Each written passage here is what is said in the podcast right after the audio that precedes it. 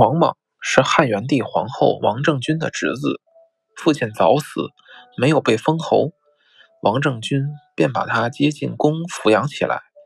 他的大伯父王凤临死前把他托付给成帝，从此踏上仕途。王莽矫情为士，广结名士和将相大臣，深得人心，取得了大司马的高位。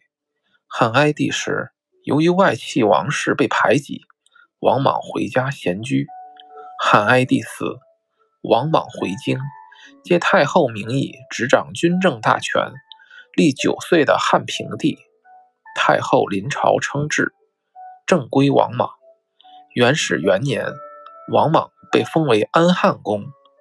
第二年，他把自己的女儿嫁给平帝为皇后。元始五年，受九锡。不久，汉平帝死，他另立两岁的孺子婴为帝，自己则摄行皇帝事，称假皇帝。公元八年，王莽逼孺子婴禅让。登上帝位，定国号为新。至此，王莽彻底把汉家王朝篡为己有了。